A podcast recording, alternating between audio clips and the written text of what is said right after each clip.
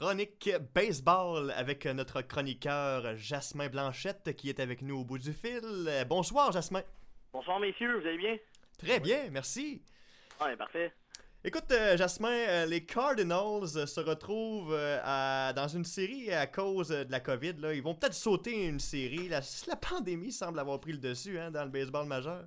Ouais, écoute, Anthony, c'est clairement le sport professionnel en ce moment qui a le plus de problèmes là, avec la pandémie. pour une raison évidente, tout simplement, on peut pas vraiment faire de bulle avec le baseball majeur, étant donné qu'on commençait la saison. Bon, là, le gros problème des Cardinals de Saint-Louis, c'est que la, la COVID-19 est poignée là-dedans.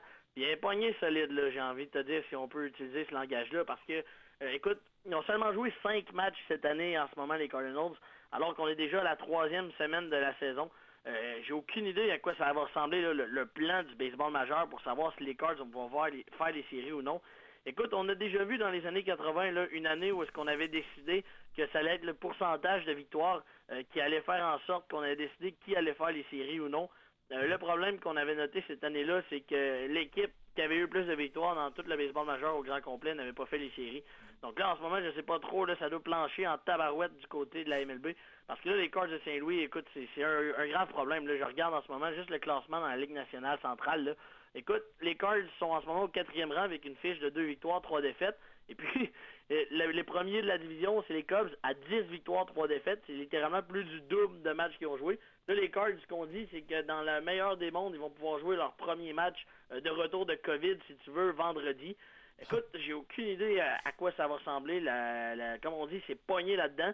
Euh, même, on a tenté là, d'appeler des joueurs remplaçants, si tu veux, comme on a pu faire un peu avec les Marlins. D'ailleurs, belle histoire, les Marlins, euh, peut-être juste glisser un mot, sont maintenant 7 victoires, 3 défaites. Eux qui n'ont pas encore joué une fois cette année avec au complet en raison de la COVID.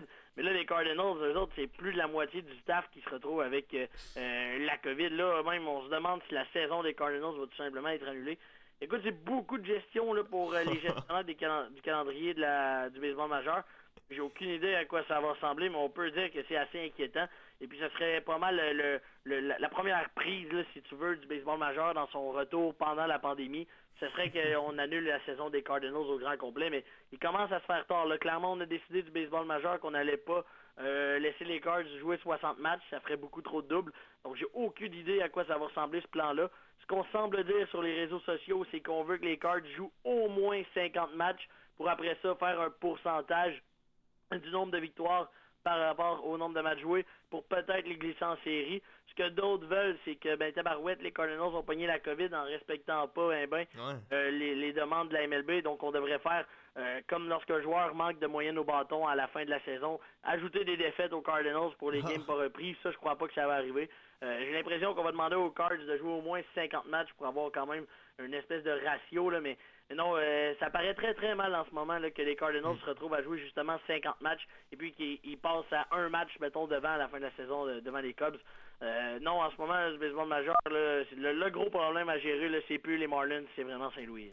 Oui, je vois les Aces d'Oakland avec une fiche de 12-4 au sommet de la, division ouest, l'américaine. Est-ce que c'est une surprise, les Aces d'Oakland? Je te dirais que non, Jean. Euh, selon moi, les Aces sont pas mal euh, le meilleur avant-champ euh, du baseball majeur, puis probablement le, champion Gandor cette année en Ramon Laureano au champ-centre. puis il faut dire aussi que la division ouest là, est assez tranquille dans l'américaine. Les Rangers du Texas, c'est une bonne équipe, mais selon moi, on n'est pas encore arrivé à maturité. on a un peu le même cycle que, les Blue Jays, donc on est rentré en reconstruction il y a une ou deux saisons, puis là, on se relève tranquillement pas vite. Les Astros, c'est eux dont la saison est un peu surprenante en ce moment avec une fiche de 6 victoires, 9 défaites. Mm. Elle laisse attendre, est-ce qu'on n'ait pas euh, un excellent départ avec toutes les distractions euh, reliées au fameux scandale des tricheries? D'ailleurs, on a encore eu une, une bataille là, euh, en fin de semaine dernière. J'ai hâte de voir quelle va être la sanction à Loriano qui a chargé le banc des Astros. Ouais, ben c'est-tu moi, Jasmin, ou tout le monde semble en vouloir aux Astros?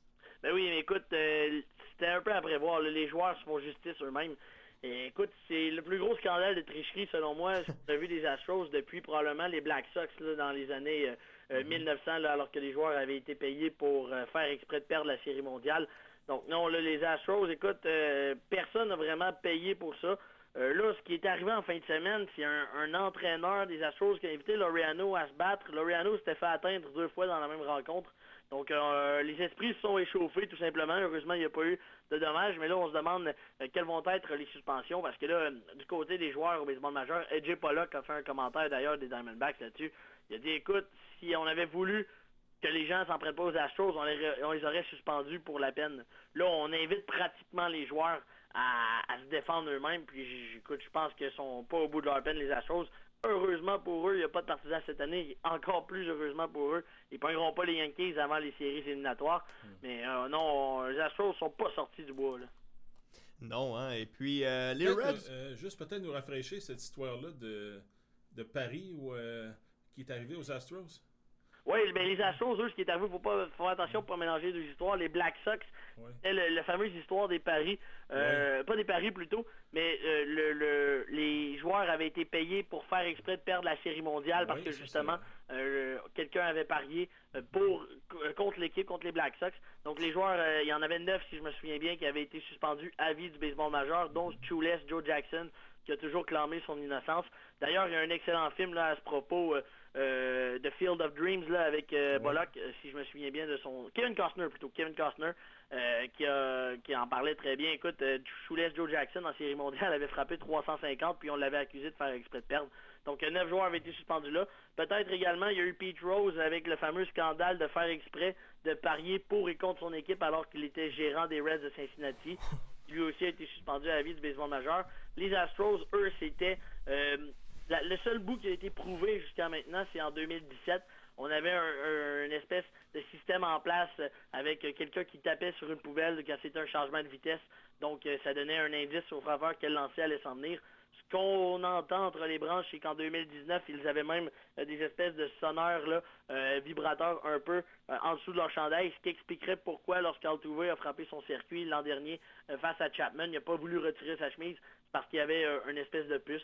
Mais ça, ça n'a pas été prouvé. Ce qui a été prouvé, c'est qu'en 2017, on a utilisé la tricherie pour remporter. C'est l'année qu'ils ont remporté justement la Série mondiale. Là, après l'épisode de Joe Kelly la semaine dernière, puis là, Laureano des Athlétiques qui euh, qui, a pris les choses en main. Dans le fond, euh, euh, je pense justement que les Astros ne sont pas sortis de l'auberge. Puis on va faire attention parce que d'après moi, ça peut durer encore longtemps. Si l'an prochain, on se retrouve encore avec le même noyau du côté de Houston au niveau des joueurs, il n'y a aucun doute que les partisans, lorsqu'ils seront de retour dans les stades, vont se faire un grand plaisir de les huer. Oh oui, ça c'est sûr et certain. Et parlant de partisans dans les estrades, les Reds de Cincinnati ont reçu le feu vert de l'Ohio pour accueillir des partisans. Crois-tu que c'est une bonne ou une mauvaise idée?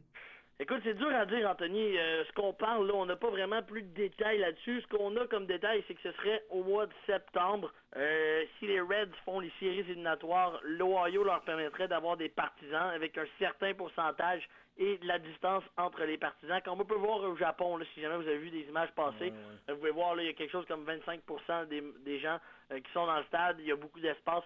C'est probablement le plan qu'on a du côté de Cincinnati, mais on a un premier début de retour de partisans dans le sport professionnel. Ben oui. J'avoue que personnellement, je sais pas trop si c'est une bonne idée. Déjà qu'on a de la misère avec la COVID, là, euh, au niveau juste des joueurs avec personne d'autre dans le stade. Il s'agit qu'une personne arrive, qu'un employé des Reds le pogne sans le savoir. Puis, euh, écoute, selon moi, l'année 2020 devrait jouer sans partisans au grand complet. Euh, au, du Déjà moins, que ça va mal dans le baseball majeur. Là. Ouais, ben c'est ça, ça va déjà mal. Tu sais, juste dans leur même section, les Cardinals, on n'est même pas sûr s'ils vont être capables de reprendre la saison. Euh, moi, personnellement, je trouve qu'on va vite avec l'idée de ramener des partisans. Mais d'un autre côté, si l'Ohio est un État où il n'y a pas, pas nécessairement la panique comme on peut voir en Floride, puis on l'a vu ici au baseball senior et au baseball junior élite, euh, c'est pas vraiment les partisans qui ont amené la COVID dans les stades. Euh, d'ailleurs, le junior élite qui peut reprendre sa saison après que quelques tests négatifs aient été confirmés.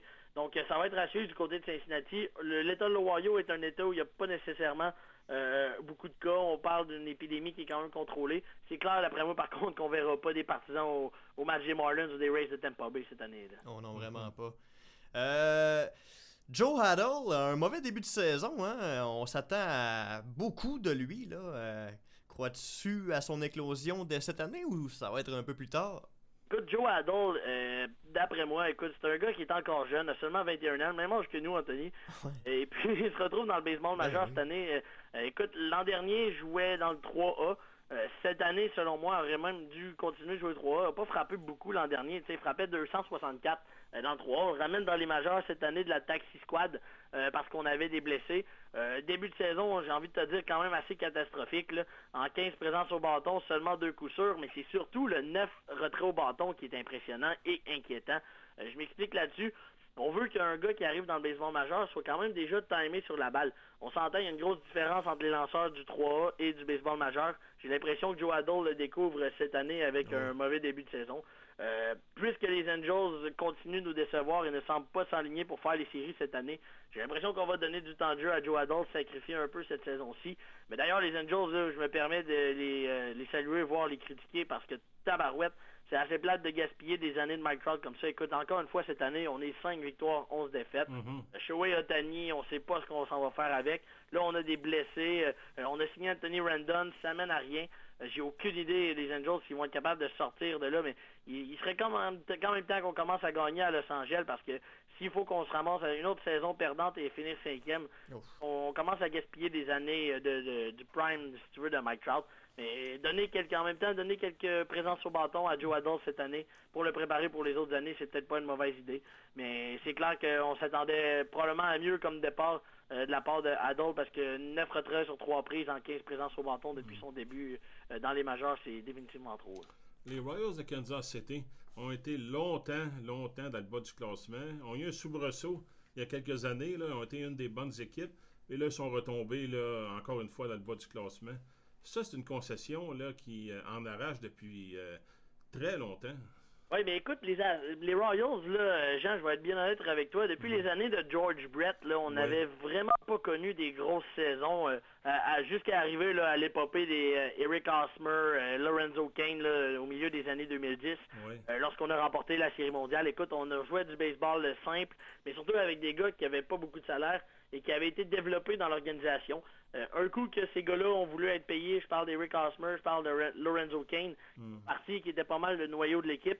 On est reparti à zéro. Là, on a Whit Merrifield au deuxième but qui est quand même assez solide. On a gardé Salvador Perez aussi comme receveur qui était un des noyaux euh, lors de la série mondiale, euh, la dernière qu'ils ont remportée. Les Royals, par contre, euh, je crois que l'avenir est rose. D'après moi, les pires années sont passées. Surtout que là, avec les Indiens euh, qui semblent, eux, s'en aller de l'autre côté du cycle et euh, s'en aller vers les bas-fonds. J'ai pas l'impression que c'est cette année, au contraire, que les Royals vont faire les séries. Mais je pense qu'on vise, dans 2-3 ans, là, revenir en séries éliminatoires. Mais l'équipe à surveiller dans la Ligue américaine centrale, ça va être les White Sox. Euh, d'après moi, dans 2-3 ans, les White Sox vont être une dynastie euh, incroyable euh, dans le baseball majeur avec tous les jeunes qui poussent là, dont Louis Robert qui a un début de saison incroyable, puis qui est censé être la, prochaine sensation du baseball majeur. Donc, ils vont être, ils vont être définitivement à surveiller. Mais tu as raison de dire que les Royals, ça n'a pas été très, très euh, brillant comme franchise, mais euh, j'ai l'impression que les meilleures années seront devant nous. Oui, c'est une des rares équipes qui a gardé son stade. On n'a pas de nouveau stade à Kansas City. Le stade qui était là en 1980, c'est le même avec les fontaines d'eau qui coulent aux chansons. Oui, tu avais raison, puis je le recommande à beaucoup de gens. J'ai eu l'occasion d'y aller lorsque j'étais un peu plus jeune. Ah. Écoute, Kansas City, on va s'entendre, c'est peut-être pas la ville euh, du siècle.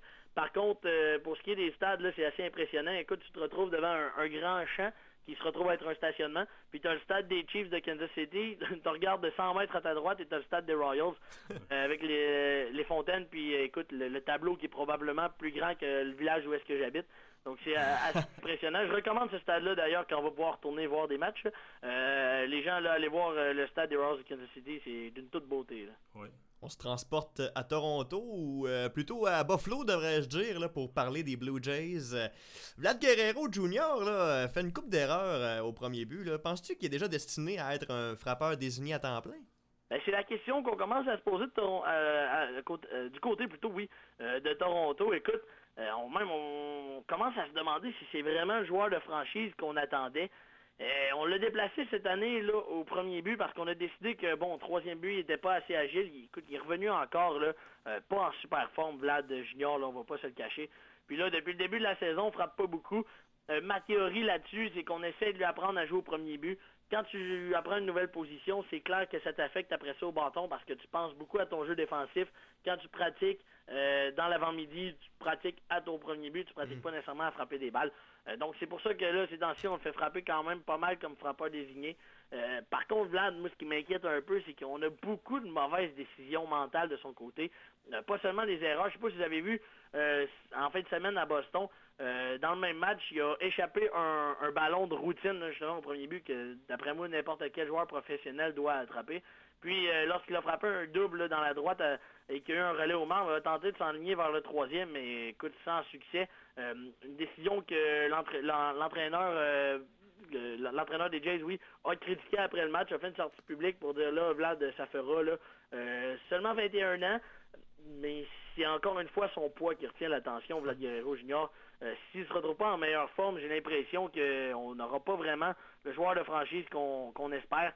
frappe 240 depuis le début de la saison, c'est pas nécessairement euh, encore terrible. Il faut se rappeler qu'il a seulement 21 ans. Mais c'est clair que s'il ne garde pas une meilleure forme physique, euh, d'après moi, dans 5-6 ans, il va déjà être out of shape, si tu veux.